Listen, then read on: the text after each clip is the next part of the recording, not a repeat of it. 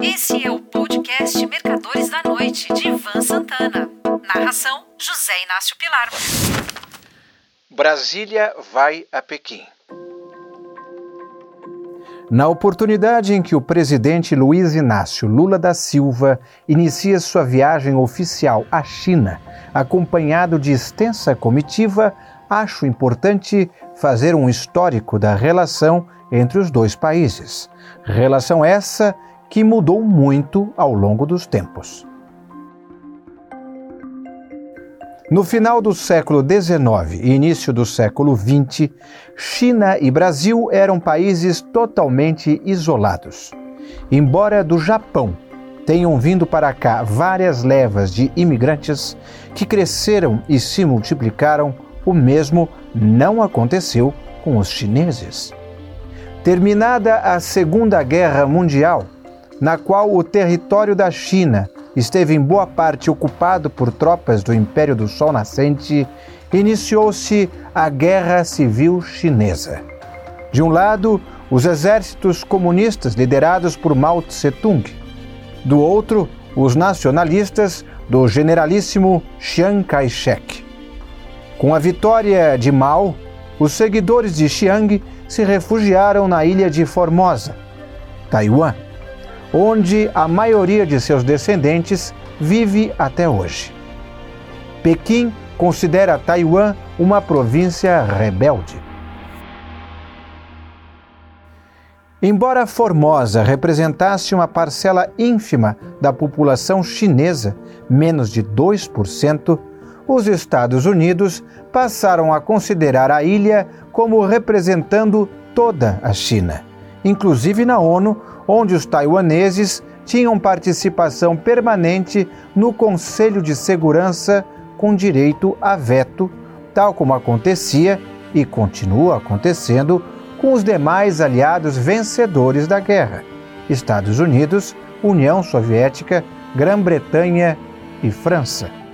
A incongruência durou até 1979, quando, após uma visita histórica e secreta de Henry Kissinger a Pequim, seguiu-se de uma outra, desta vez pública, como não poderia deixar de ser, na qual o presidente Richard Nixon encontrou-se com Mao Tse-tung, para grande espanto mundial e enorme decepção de Moscou.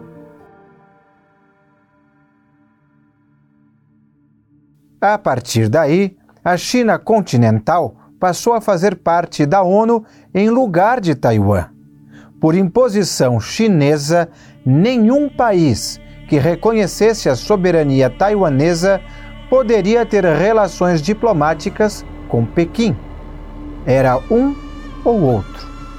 Isso valia inclusive para competições esportivas.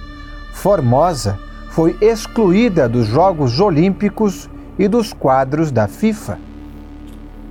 O Brasil, que acompanhando os Estados Unidos considerava Formosa como sendo toda a China, rapidamente mudou de lado, embora não houvesse praticamente nenhum relacionamento com Pequim.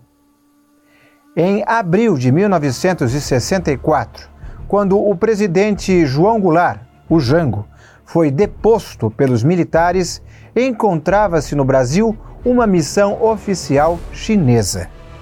Em vez de serem convidados a se retirar do país, os chineses foram presos e torturados pela ditadura. O episódio é narrado no livro O Caso dos Nove Chineses, de autoria de Cissa Guedes e Murilo Fiuza de Melo. Durante muitos anos, não houve praticamente nenhum interesse de ambas as partes em manter relações comerciais Brasília-Pequim.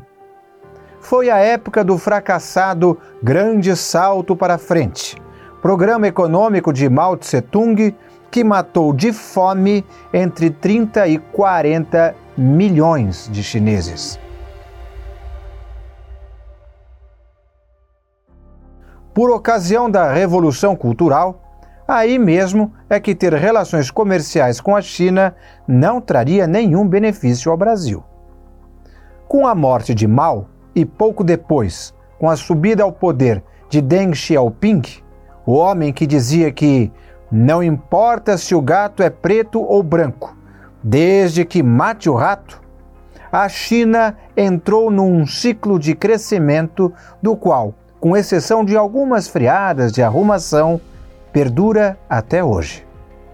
Nesse período de boom chinês, o Brasil foi um dos países mais beneficiados, exportando para lá matérias-primas e commodities, as mais diversas, com destaque para minério de ferro, carne e soja.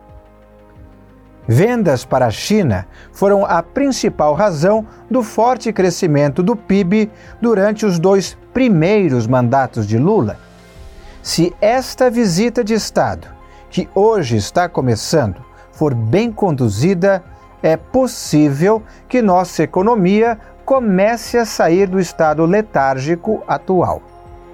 O benefício se refletirá nas ações de empresas brasileiras que exportam para a China, apesar da forte concorrência exercida pelo mercado de renda fixa, que se aproveita da relação de picuinha do cidadão, que agora virou esse rapaz, que preside o Banco Central, e o sindicalista, que, para nosso pesar, trocou o pragmatismo de 2003 pelo dilmismo de amarga lembrança que o sucedeu em 2011. Um forte abraço. Você ouviu Mercadores da Noite de Ivan Santana. Narração: José Inácio Pilar.